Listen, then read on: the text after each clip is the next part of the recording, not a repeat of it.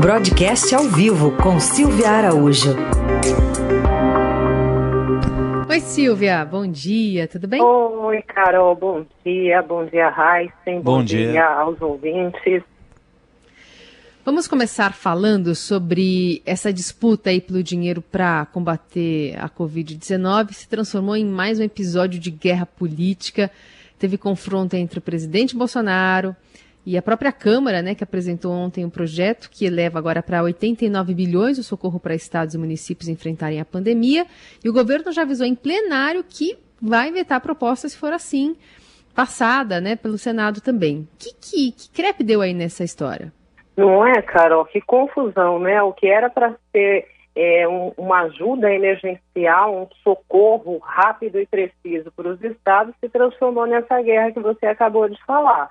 E o que, que acontece? É, embora tenha sido elevado esse valor em relação ao que o Ministério da Economia estava prevendo, né, porque o Ministério da Economia previa algo em torno de 30 bilhões, ele, esse valor foi bem desidratado diante da proposta original da Câmara. A proposta original da Câmara elevava esse valor a quase 200 bilhões. Então, você imagina como uh, o, governo acabou até saindo, ganhando nessa história, né? É, é. Ao ficar com esses 89 bi. Mas, de qualquer forma, o valor ainda é muito alto, é um valor que vai ter que ser repassado pelo governo federal aos estados e municípios. E o que o governo federal, o que o pessoal da equipe econômica reclama dessa, dessa ajuda que está sendo votada na Câmara, isso tem que passar pelo Senado também. Porque você não tem mais aquelas contrapartidas, aquela disciplina fiscal que impunha, por exemplo, o plano Mansueto. Porque, na realidade, toda um, uma ajuda aos estados já estava sendo desenhada antes da pandemia do coronavírus no âmbito do plano Mansueto. Só que esse plano Mansueto, ele regia ali, algumas disciplinas fiscais e contrapartidas por parte dos estados e municípios que fossem receber o socorro. Como agora é uma ajuda emergencial enquanto durar a pandemia, enquanto durar estado de calamidade, você não vai ter mais toda aquela austeridade fiscal por parte dos estados. Bom, agora, essa negociação toda, pelo visto, não acabou, porque ainda tem o Senado, tem ainda o poder de veto do presidente da República, tem o poder do Congresso de derrubar o veto. A coisa vai longe ainda, né, Silvia? A coisa vai longe e o socorro que os estados e os municípios estão precisando dificilmente vai chegar na hora que deveria chegar, né, Heisen? As coisas são postergadas, são muito postergadas no Brasil para chegar até aonde é necessário. A gente está vendo isso com outras ações governamentais no âmbito federal para ajuda é, no combate aí aos efeitos da pandemia do coronavírus e com os estados e municípios não vai ser diferente. E em relação ao orçamento de guerra, os senadores acabaram mudando a PEC, vai ter que passar de volta para a Câmara, é isso? Então, é outra guerra, né, Carol? essas, essas questões, é, essas questões de ajuda, todas estão se transformando em guerras nos plenários virtuais da Câmara e do Senado. Lembrando que eles estão fazendo essa votação virtualmente, né? Eles não estão é, nem em plenário. No caso do orçamento de guerra, uma das coisas que os senadores é, reprovaram foi toda a autonomia e os superpoderes que estavam sendo dados ao Banco Central.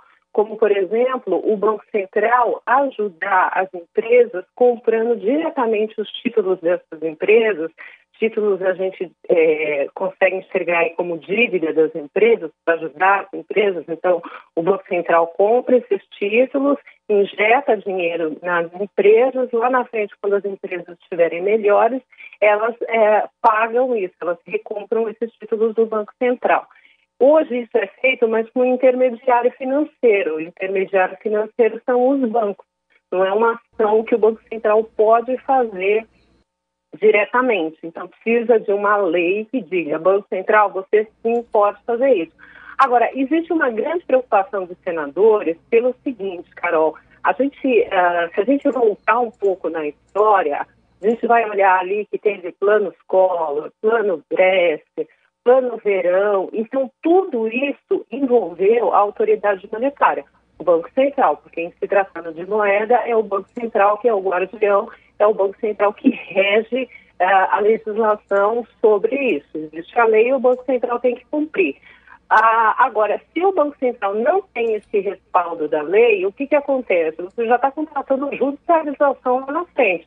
Então, até hoje, tem muita, muitos questionamentos na justiça sobre esses planos econômicos que envolveram aí é, resgate de dinheiro, confisco de dinheiro, é, redução de, de poupança, até hoje isso é questionado na justiça. Então, os senadores querem blindar o máximo possível o sistema financeiro para não ter uma fatura lá na frente e bem alta a ser cobrada.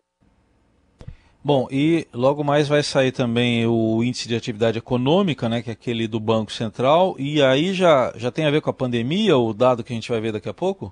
Não, o dado ainda é de fevereiro, né, Raíssa? A gente já tinha a pandemia espalhada lá pela Ásia, mas ainda não tinha os efeitos aqui é, sobre o Brasil. A expectativa do pessoal é, do Projeções Broadcast, que colheu ali as informações junto às instituições financeiras, é de que esse índice de fevereiro ele deve ter mais ou menos uma alta de 0,2. É pouca coisa, é quase zero, é para o mês de fevereiro. Agora, ele vai estar retratando o passado, né? Porque de março para cá a gente já vive uma situação totalmente diferente na economia brasileira. As projeções continuam semana a semana sendo piores para o crescimento, né? Na realidade, para a queda do produto nesse ano. Ontem, o Boletim Focus do Banco Central trouxe uma projeção de queda de 1,96% para a economia nesse ano. E ainda é bem otimista, né? Porque o próprio ministro Paulo Guedes, no final da semana, ele chegou a falar em 4% de queda para o PIB nesse ano. E uma projeção mais recente do Banco Mundial aponta que o produto interno bruto brasileiro deve encolher nesse ano de 2020 em torno de 5%. Muito bem. Essa é a Silvia Araújo, conosco aqui no Jornal Dourado e volta na quinta-feira para falar mais sobre economia. Obrigada, Silvia. Tchau, tchau.